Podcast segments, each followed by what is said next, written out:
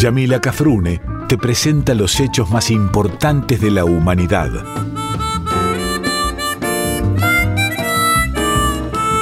Por Folclórica 987 escuchás Contame una historia.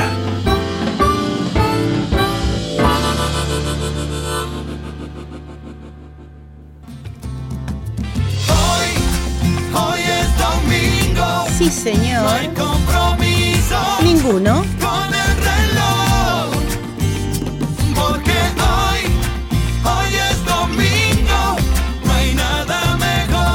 Que contarte una historia.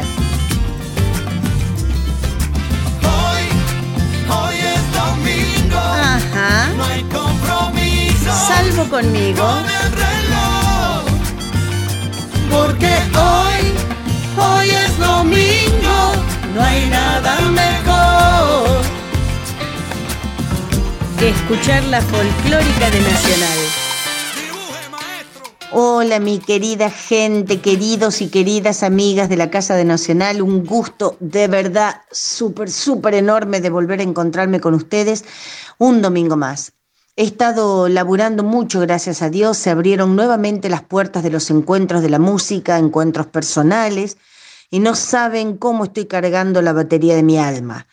Les cuento que el sábado 2, por ejemplo, Estuve, fui convocada junto a grandes cantores y cantoras al homenaje que le, hicimos a don Ariel Ramírez. En realidad se lo hizo Sadaíca a través de nosotros.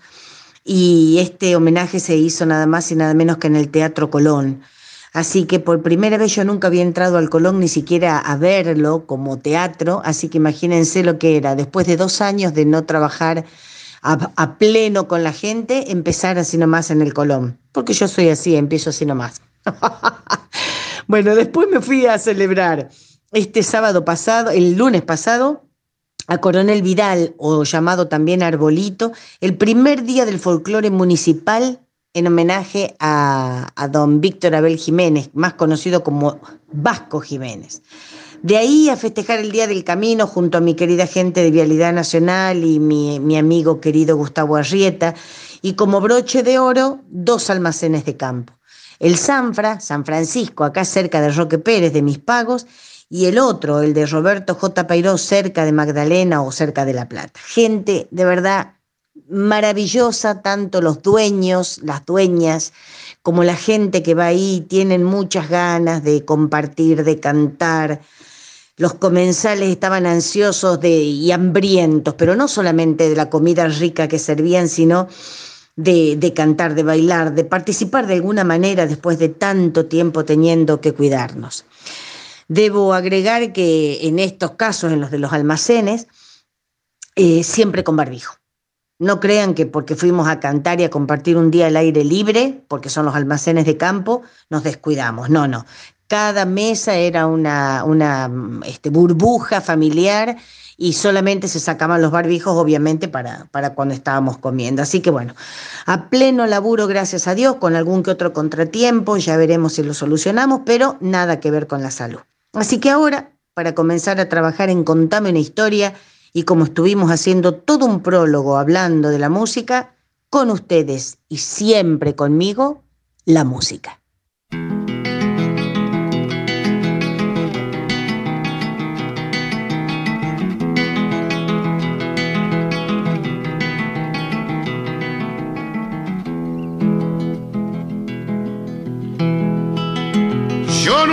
Tuve tropilla, siempre montado en ajena.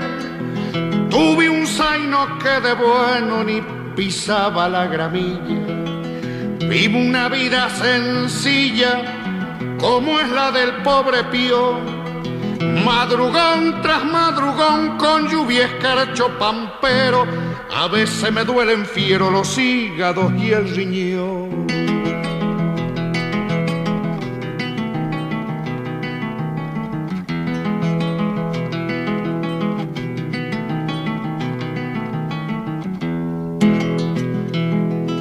Soy peón de la estancia vieja partido de Madalena y aunque no valga la pena, anote que no son quejas. Un portón lleno de reja y allá en el fondo un chalet lo recibirá un ballet que anda siempre disfrazado, mas no se asuste cuñado y por mí pregúntele. Ni se le ocurra decir que viene para visitarme, diga que viene a cobrarme y lo han de dejar pasar. Allí le van a indicar que siga los eucaliptos. Al final está un ranchito que han levantado estas manos. Esa es su casa, paisano, y ahí puede pegar el grito. Allí le voy a mostrar mi mancarro, mis dos perros, unas espuelas de fierro y un montón de cosas más. Si es entendido verá ponchos de fina trama y el retrato de mi mamá que es donde rezo pensando mientras los voy adornando con florcitas de retama. ¿Qué puede ofertarle un peón que no sean sus pobrezas? A veces me entra tristeza y otras veces rebelión. En más de alguna ocasión quisiera hacerme perdí para ver de ser feliz en algún pago lejano pero a la verdad paisano me gusta el aire de aquí.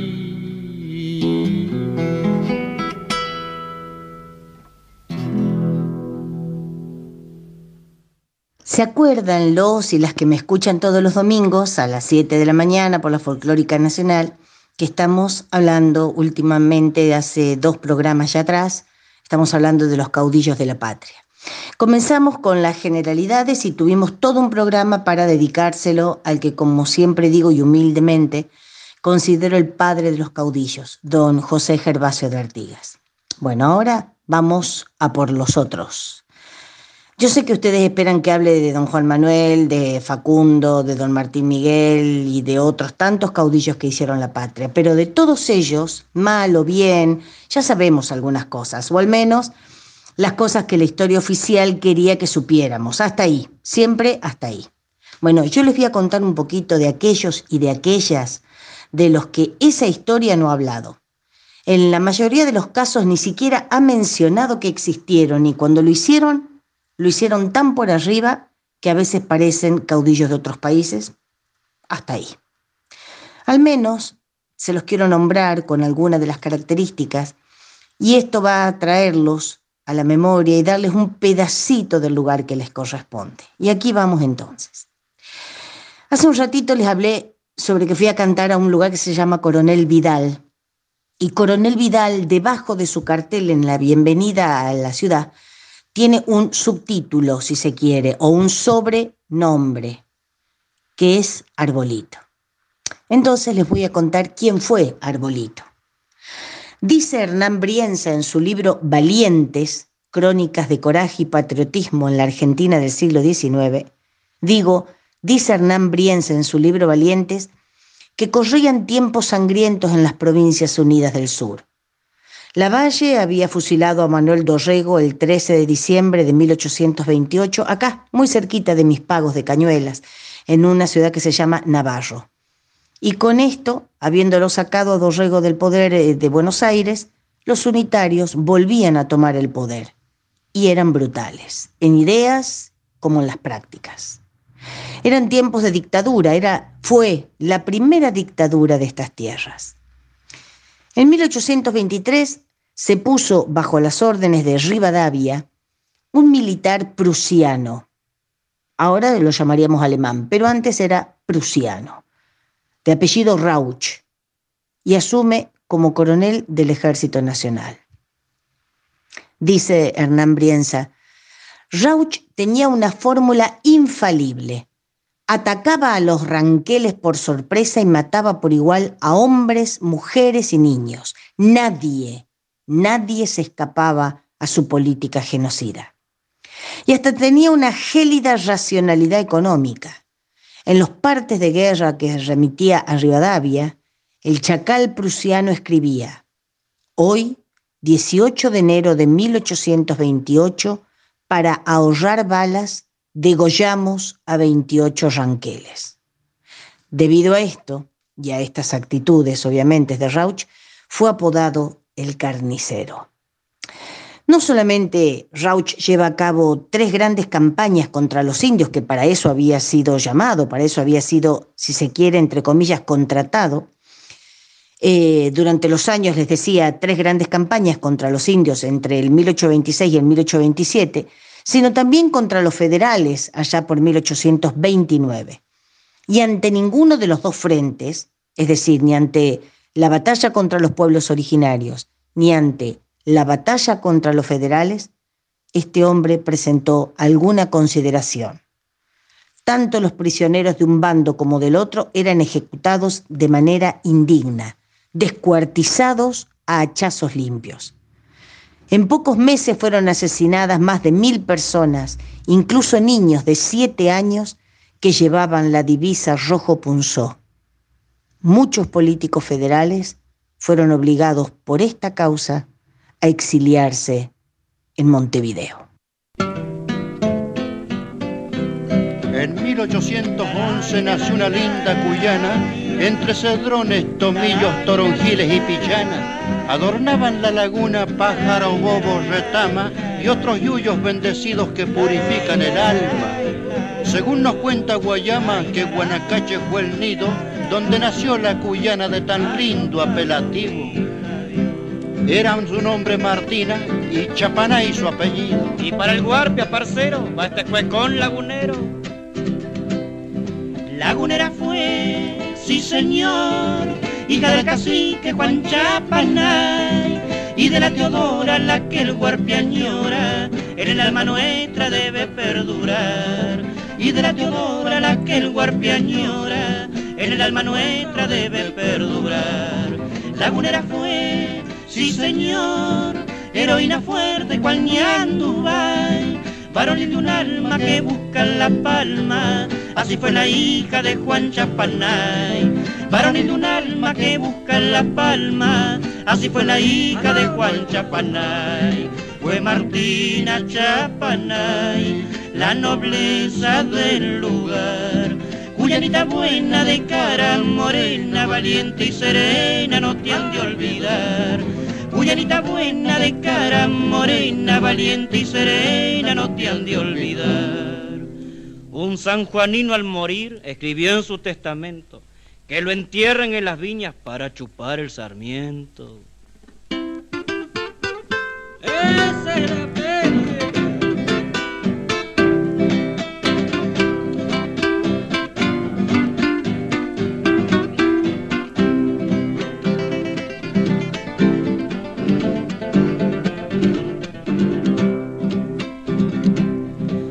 Guayama es, sí señor, lagunero puro, nativo y leal. Siento un gran anhelo por su patrio suelo, como sus abuelos lo quieren cuidar. Siento un gran anhelo por su patrio suelo, como sus abuelos lo quieren cuidar. Yo quisiera estar, sí señor, ahí en Guanacache y así rezar Pídole a la Virgen por los laguneros que claman al cielo su felicidad. Pídole a la Virgen por los laguneros que claman al cielo su felicidad. Fue Martina Chapanay, la nobleza del lugar. Cuyanita buena de cara morena, valiente y serena, no te han de olvidar Guyanita buena de cara morena, valiente y serena, no te han de olvidar.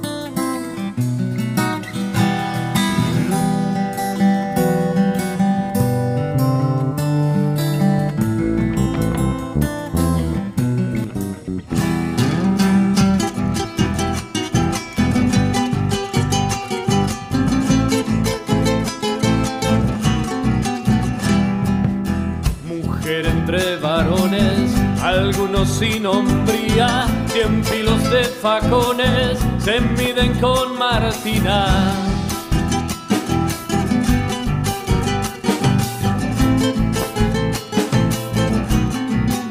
Tacuara de Quiroga, de Peñalosa guía, Juan Chapana y Galopa, en tu sangre mestiza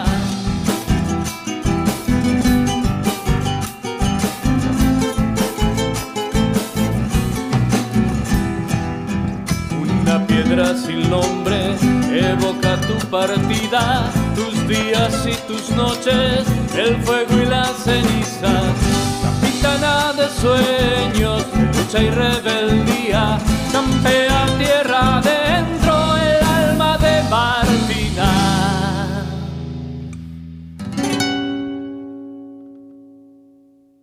Eran tan crueles estos tipos, tan crueles los tipos que habían contratado para aniquilar a los pueblos originarios, que por ejemplo Ramón Estomba, el fundador de la ciudad de Bahía, eh, había cometido tales actos que fue amarrado a su cama por la propia gente de él, es decir, por sus propios subalternos, quienes lo llevan maniatado al que se llamaba en aquel entonces Hospital General de Hombres, en Ciudad de Buenos Aires, donde fallece.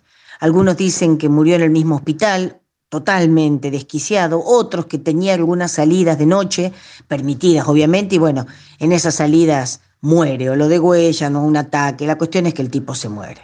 Pero Rauch no estaba tan lejos de morir de esa misma manera, no loco, si se quiere, pero sí mm, asesinado. Y aquí viene el nombre del hombre del que quiero hablarles. Su nombre de hombre blanco, su nombre de hombre blanco, porque el Winca lo había llamado así, era Nicasio Maciel, pero siempre fue conocido como Arbolito. Dicen que lo llamaron así por su aspecto físico, que era más bien alto, bien delgado, polludo, es decir, con una gran melena, eh, al decir de don Osvaldo Bayer, y al ser originario nuestro, la piel muy blanca no tenía, era una piel color, color tierra. Entonces cuando se lo veía en la distancia, porque él era el que, el que espiaba a la gente de Rauch para ver para dónde salían y avisarle a los ranqueles para que se pudieran defender, cuando se lo veía, digo, en la distancia, parecía más que un hombre, parecía un, un tronco. De ahí el nombre de Arbolito. La cuestión es que Arbolito era ranquel del grupo de Painé y nunca fue un líder ranquel siempre fue uno de los originarios, uno, uno de los integrantes de, de esos pueblos. Pero pasó a la historia, la historia jamás contada, la otra historia, de la mano de un día oscuro para Rauch, el día que Arbolito degolló al coronel prusiano Rauch en los campos de las Vizcacheras, provincia de Buenos Aires. Claro, ustedes me van a decir, ay, Yamila, pero me spoileaste el final, como dicen los chicos. Pero bueno, les tenía que decir esto para contarles por qué les voy a hablar de Arbolito. En aquella época, indios y gauchos se habían aliado contra los unitarios. Compartían información y hacían pactos para defenderse. Pero lamentablemente también se habían juntado para saquear juntos los pueblos que estaban bajo la órbita del gobierno nacional. Así fue como el general Lavalle envía a Rauch y a toda su gente a enfrentar a ese flaco ejército, a ese ejército empobrecido, si se quiere, creado y formado por estos originarios que les contaba y por los gauchos matreros. Dice Hernán Brienza, Rauch llegó a la costa norte del río Salado y avistó a los enemigos. Dos valientes están a punto de enfrentarse, Rauch y Arbolito. Dos culturas, dos historias, dos lenguas, dos memorias, dos hombres. El coraje de la técnica europea contra el del pecho desnudo. ¿Y por qué decimos técnica europea o estrategia? Porque había una estrategia en los militares bajo el poder, bajo el mando de Rauch. Porque, por ejemplo, los escuadrones de Sosa, de Lorea, estaban flanqueados por los indios de Arbolito. Los escuadrones de Miranda y de Blandengue, los de González, los milicianos de la Guardia, de la Guardia del Norte, perdón, estaban al centro flanqueados por los guerreros de Mariano Rosas, otro originario. Y Rauch se pone al frente de la caballería, en el centro, pensando que en una sola carga iba a poder diezmar tanto al indio como al gaucho federal. Pero Rauch, en un momento dado, o por debilidad de estrategia o por subestimar al, al ejército, si se quiere, contrario, se encuentra rodeado. La historia dice que Rauch luchó muy bravamente, pero que eso no le fue suficiente y a caballo tuvo que abrirse paso entre la montonera. En la huida, el cabo de Blandengues, Manuel Andrada, le, le boleó el caballo. ¿Qué quiere decir bolear el caballo para aquellos que no han vivido en el campo? Las boleadoras, que sabemos lo que son, son en ese momento eran tres piedras redondeadas atadas a extremos de un lazo, si se quiere, los tres unidos, las tres puntas unidas. Entonces se agarraba de una bola, de una boleadora, y las otras dos se hacían girar sobre la cabeza en forma de hélice de helicóptero, y ésta se tiraba a las patas del animal, ya sea para cazar el animal y comerlo, o ya sea como un arma en la guerra. En este caso, se usaron, se usaron las boleadoras para bolear las patas del caballo de Rauch. Ahí dicen que una vez caído, Rauch se enfrenta con Arbolito. Quedan frente a frente. Se putearon en diferentes idiomas, pero se odiaron con el mismo lenguaje, dice Hernán Briense en su libro. Muy mal herido por el arma de Arbolito, porque pelean a sable limpio, obviamente, Rauch cae y es ahí cuando el ranquel con el sable les separa la cabeza del cuerpo, lo de huella, lo pasa de huello, como se decía en aquella época. De esa manera había muerto el hombre que había sembrado terror en nuestros campos del sur, el implacable degollador de indios y gauchos, el asesino de niños y de mujeres. Era un oscuro día de victoria. Dicen que la ciudad de Buenos Aires recibió con mucha pompa el cadáver de Rauch, pero en cuanto a su cabeza, Algunos dicen que la tiraron de noche en la que era su casa materna. Y la leyenda, que toda, en toda historia hay una leyenda siempre, la leyenda, digo, cuenta que una noche oscura un jinete desconocido arrojó la cabeza de Rauch en una de las embarradas calles de Buenos Aires, como advertencia a los unitarios. De esta manera se enteró la ciudad aldea del destino sudamericano en palabras de Jorge Luis Borges, del oficial prusiano Federico Rauch.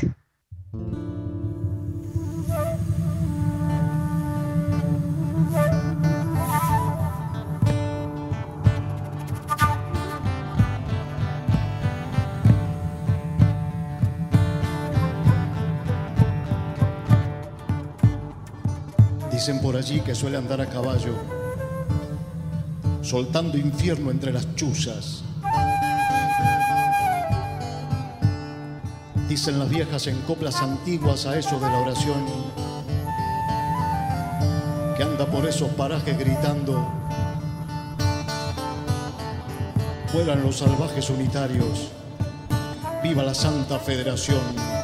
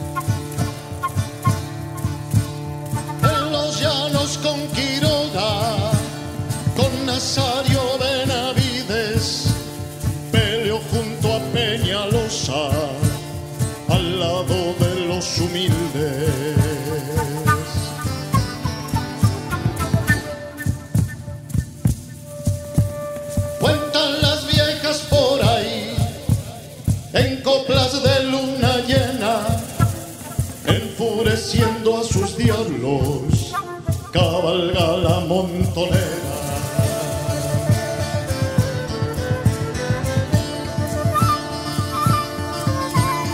En Mogna dice una cruz, en palo de Aguaribay, la montonera del sombra, la Martina Chapanay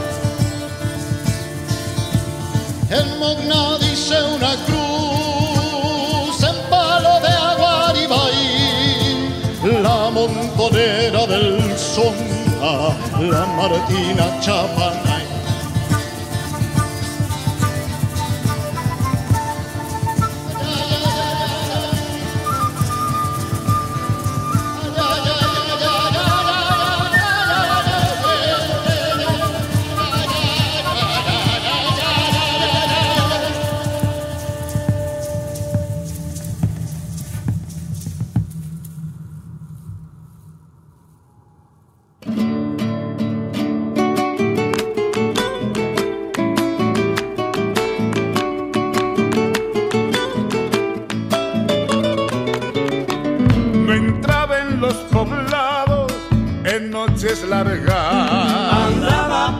caminos, Martina Chapaná. La seguían gauchos bravos que ella amansaba.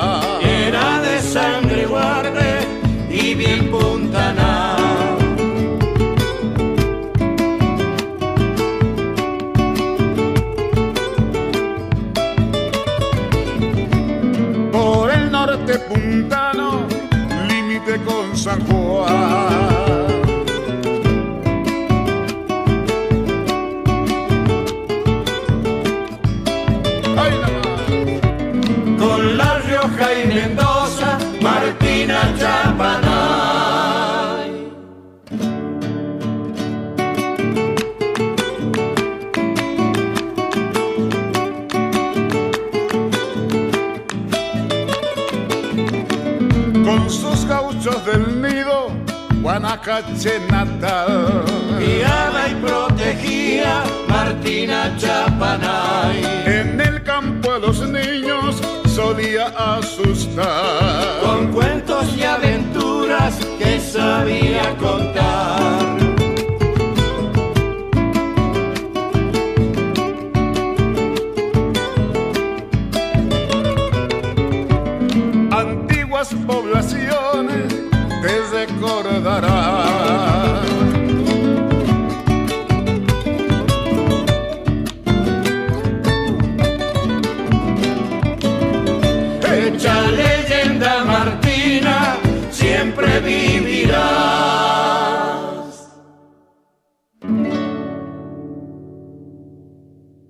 Así fue la historia de este muchachito prusiano Rauch y de nuestro querido Arbolito. Más, más sabemos del prusiano que del Ranquel por cuestiones de ignorancia histórica. Ignorancia histórica adrede hecha, ¿no? Eh, oficiosamente hecha. Nada más se sabe de él. Lo que sí podemos comentar es que en nuestra provincia de Buenos Aires hay una ciudad, una localidad que se llama Rauch, donde se hace la fiesta del ave de raza, pero ni una calle con el nombre de Arbolito, salvo la banda de Arbolito, al chicos que yo quiero muchísimo. La siguiente figura caudillesca, si se quiere, es la de una mujer. Pero para hablarles de la mujer, primero tengo que hablarles del hombre al que ella se unió en la lucha, del Chacho Peñalosa, don Ángel Vicente Peñalosa. Tanto el presidente Mitre como Sarmiento en San Juan atacaban en aquella época en forma militar y verbalmente al caudillo riojano, don Ángel Vicente Peñalosa. Para, entre comillas, apresar al Chacho, destacan a Ricardo Vera o nombran a Ricardo Vera, quien a su vez estaba bajo las órdenes de Pablo Irrazábal. Vera era además compadre del Chacho Peñalosa. Así es como, habiendo apresado a algunos, este, algunos hombres de la partida del Chacho Peñalosa, Vera llega a la casa de un tal Felipe Oros, donde se había alojado el Chacho, su mujer, la Victoria Romero, y su hijo adoptivo. Ante la presencia del Chacho Vera, le pacta rendición y el Chacho, en señal de acatamiento a, esa, a ese pacto de rendición, entrega el cuchillo a Vera. Inmediatamente, pasado eso, se escucha un alboroto en la entrada de la finca de Oros. Era Irrazábal que venía por el Chacho. ¿Quién es el bandido del Chacho? pregunta. Yo soy el general Peñalosa, pero no soy ningún bandido, contesta el chacho. Ahí nomás. El unitario agarra una tacuara y lo lancea absolutamente indefenso y ya habiendo pactado su rendición, ya habiéndose rendido. Luego llama a cuatro tiradores para que lo acribillen y una marejada de plomo se descarga contra Peñalosa.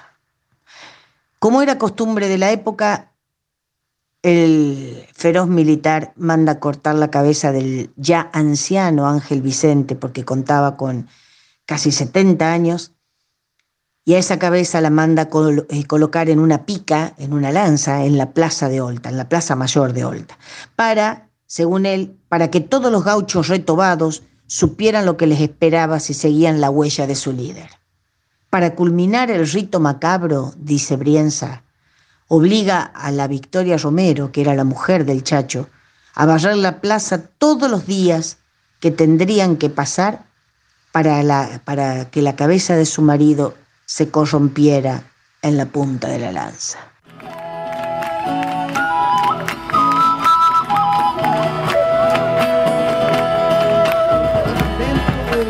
Oye, mi niño parece ha cambiado la suerte son esos hombres de arriba cargados de muerte. Traen sus armas que queman la piel si te da. Quieren quedarse en la tierra, los bosques y el mar.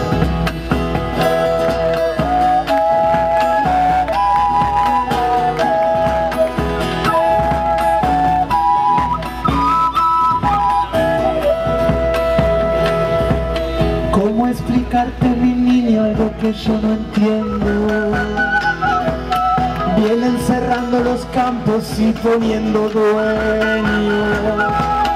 Y en su camino salvaje bañando de sangre todas las cosas que el sol ilumina la tarde.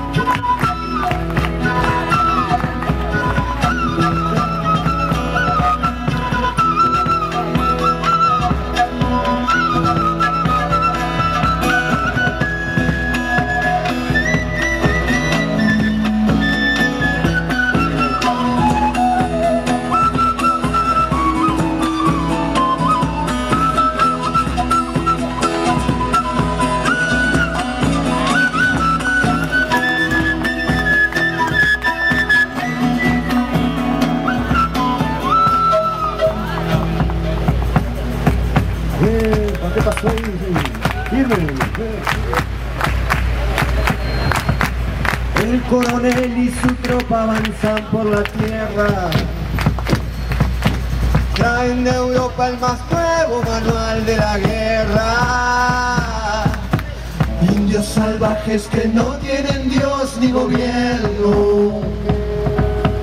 Van a tener que aprender a morir como perros.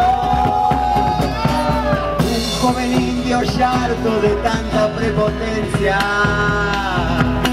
Tantos hermanos caídos vengarlos quisiera. Ansioso espera la tropa que ahí viene, que ahí llega. Volteó al valiente coronel. Se la buscó para que vino. Y le cortó la cabeza.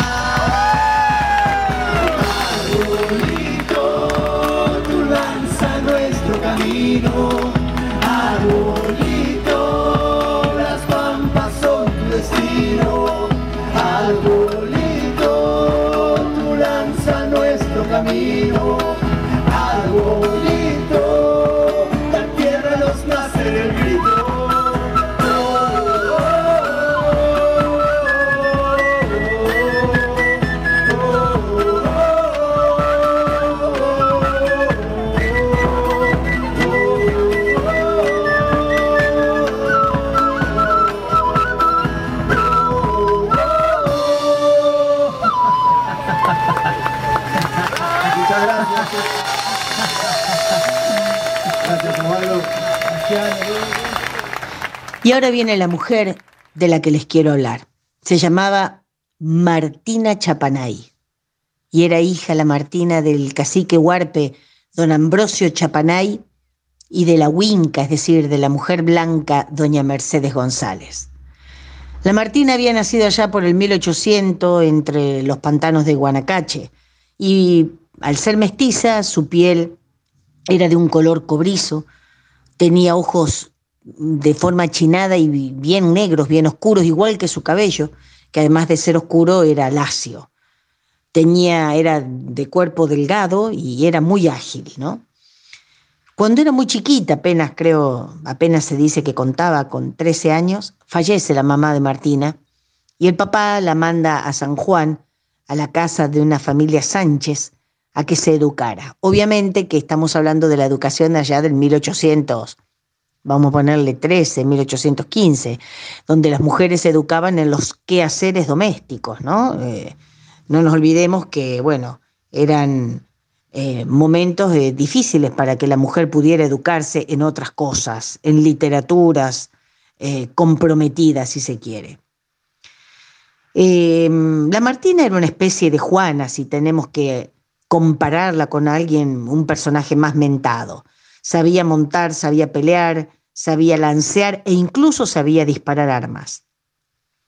Dicen que era muy bonita, pero con esa belleza de las mujeres ariscas o distantes o desobedientes.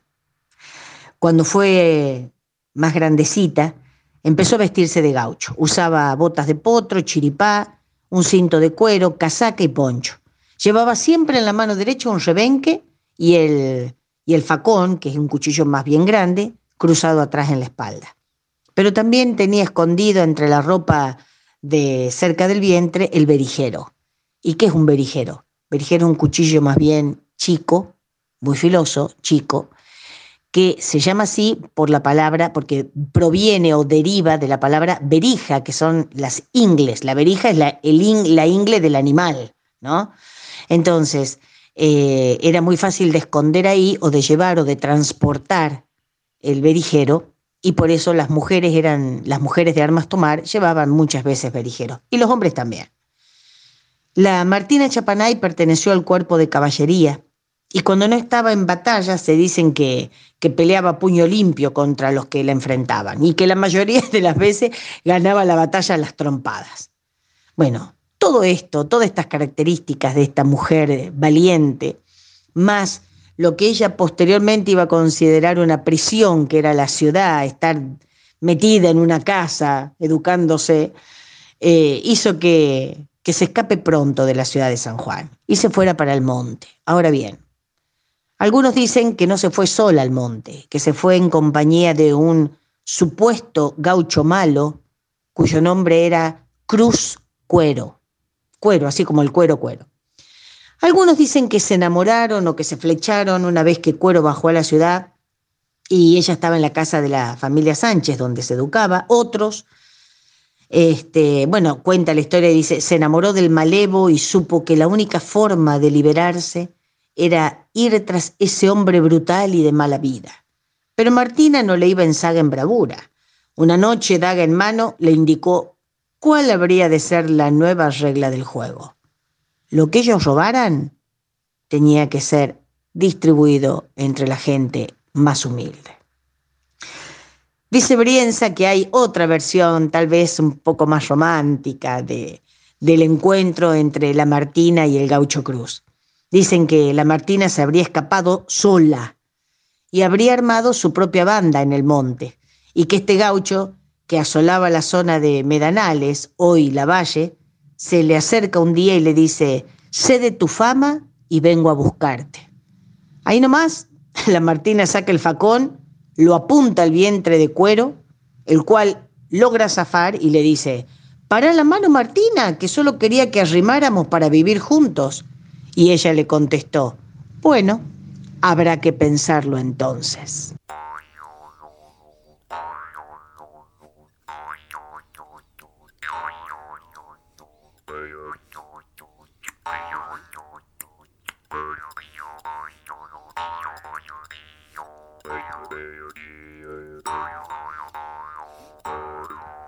Ce manta ticoro, ce manta ticoro, corof moten, corof moten, ce manta ticoro, ce manta ticoro, corof moten, corof moten. Corona ngô tha trêu chi ta ngô là tối coro ngô là tối coro ma quê đó ngô là tuổi ma quê đó nhẹ như cô coro ma quê đó nhẹ tuổi cô coro nhẹ coro nhẹ coro che ma tha ti coro Demantatik gorov, gorov moten, gorov moten. Demantatik gorov, demantatik gorov, gorov moten, gorov moten. Yen gorov, yen gorov, yen gorov. Utramujni gorov mawida.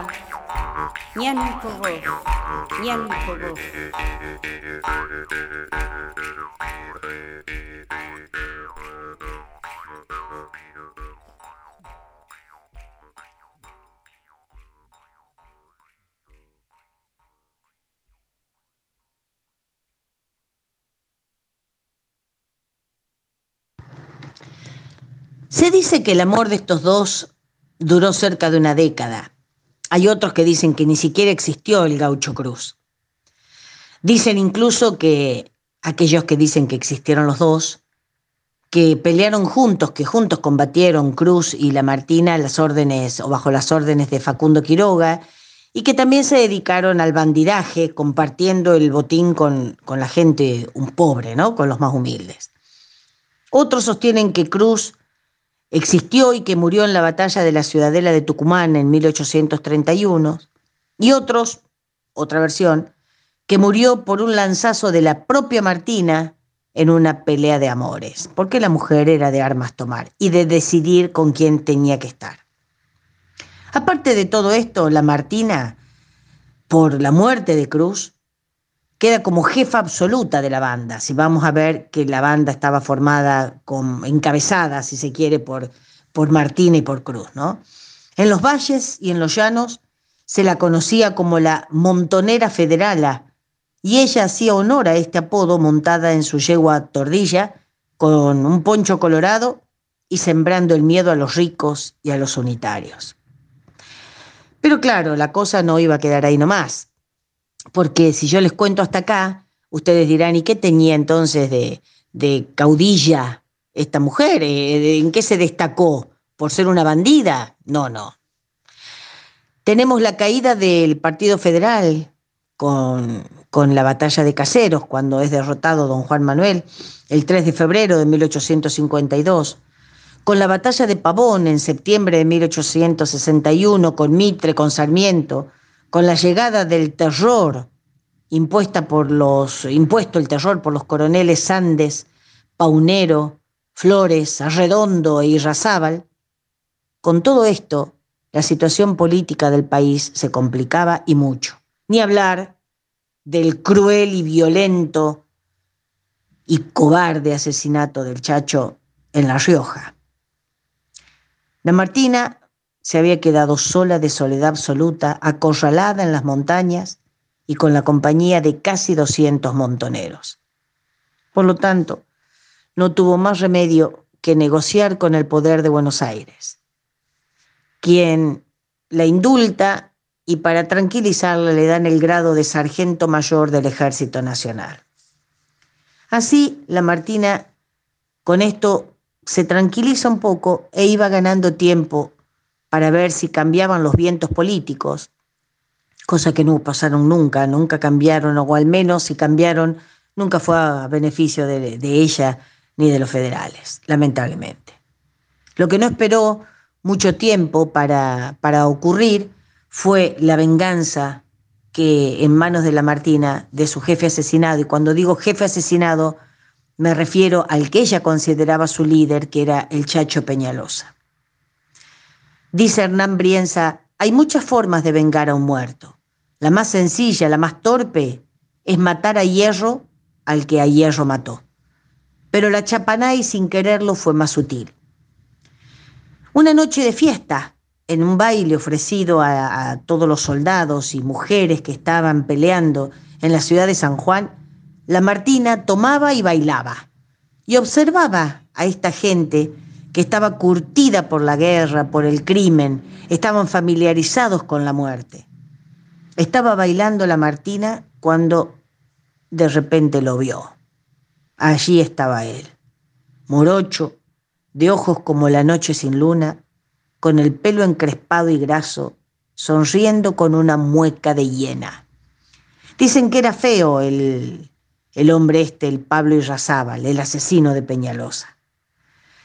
La Martina, habiéndolo identificado, le manda a sus padrinos para determinar o para provocarlo a un duelo. Eh, y, el, y, este Pablo Irrazábal les dice, díganle a esa, por Martina Chapanay, que Irrazábal no se bate con ladrones. Inmediatamente Martina, que ya peinaba canas porque ya estaba grande, se abre paso entre la gente que estaba bailando y le dice, yo jamás me he quedado con lo que no es mío, siempre se lo di a los pobres. Y Razábal entonces contesta que siendo así las cosas, y como él era el ofendido, elegiría las armas. Martina le contestó, y acá les tengo que pedir disculpas porque voy a decir dos palabras que no son malas, al decir de Fontana Rosa, pero están bien utilizadas y las tengo que decir, porque no hay otra manera. Así que voy a hacer, me voy a dar la autorización en base a nuestro querido negro Fontana Rosa, que decía que había que utilizar las palabras correctas para el momento correcto, ¿no? Entonces, la Martina, digo, le contesta a Irrazábal, la ofendida soy yo, pero lo dejo elegir a usted para que sepa que la vengadora del chacho no es ninguna cagona. Así que ya estaba decidido. El duelo iba a ser a muerte y las armas iban a ser sables. Y bueno, llegó el día y llegó la hora. Y ante, ante un Irrazábal eh, tembloroso, la Chapanay se enfrenta y le grita, otra vez las disculpas a ustedes. Defendete, hijo de puta, porque te voy a matar y te voy a matar como matan los hombres, no como vos mataste al chacho. Ante la primera estocada de la Martina, Irrazaba le echó su cuerpo para atrás y suelta el sable. Retro- Retrocede como un chico avergonzado porque la gente que estaba ahí se estaba riendo. Las crónicas escribieron, el coronel se retiró del lugar víctima de un ataque de nervios. Y Razábal no pudo volver a San Juan. Lo trasladaron, lo cambiaron de destino. Otros cuentan lo siguiente. Dicen que Irrazábal estaba en una pulpería y viene un paisano y le dice, Irrazábal, la Martina dice que lo anda buscando. Pablo Irrazábal guardó silencio. Apuró el trago de caña y miró al pulpero. Hizo un chasquido con la boca y preguntó, ¿Y para qué me anda buscando la Martina esa? Para ajustarle la muerte del chacho Irrazábal. El hombre achinó los ojos y recordó. Hace años que lo venían persiguiendo los signos de una felonía. Él, que había sido el terror y la muerte, ahora temía la venganza de un fantasma. En cuanto a la Martina, se dice que volvió al valle, habiendo sido trasladado o cambiado su destino Irrazábal. Martina se dice que volvió al valle y que pasa los últimos años de su vida como vaqueana, como rastreadora, ¿no? Muere en 1874 al sur de Hachal, en una localidad que se llama Mogna. Algunos dicen que por el veneno de una serpiente y otros más románticos. Dicen que murió a los 74 años por la mordida de un puma que ella misma había cazado con sus boleadoras. Hasta aquí la historia de la Martina Chapanay, una caudilla, si se quiere, o una de las mujeres olvidadas de la historia, no muy conocida, y que la historia oficial la ha dejado a un costado. Hasta aquí llegamos hoy, queridos y queridas amigas de la folclórica. No se olviden que tenemos que seguir eh, sabiendo y, viendo y, e inculcándole a nuestros hijos esta, la historia de estos personajes ocultamente maravillosos de nuestra historia, como Arbolito y como la Martina Chapanay, por ejemplo. Es como para saber un poquito más de nuestras raíces. Agradecida infinitamente a escritores maravillosos de donde puedo brevar para poder sacar todos estos datos e historias y contárselos a ustedes. En este caso especial, a Hernán Brienza y su libro Valientes, que recomiendo mucho. Así se llama, Valientes. Es un libro pequeño, fácil de leer y ameno.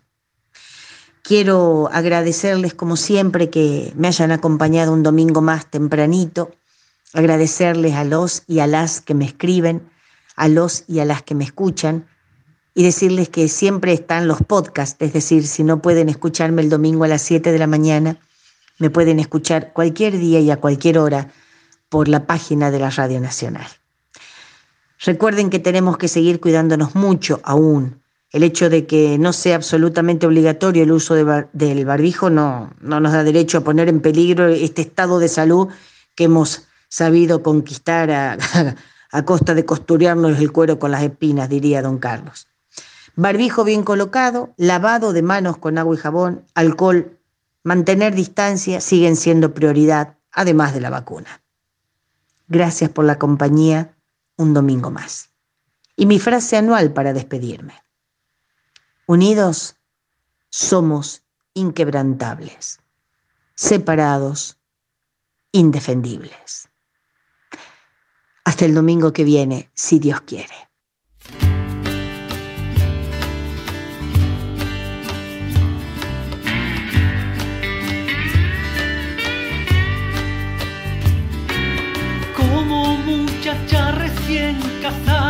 Altanera y delicada.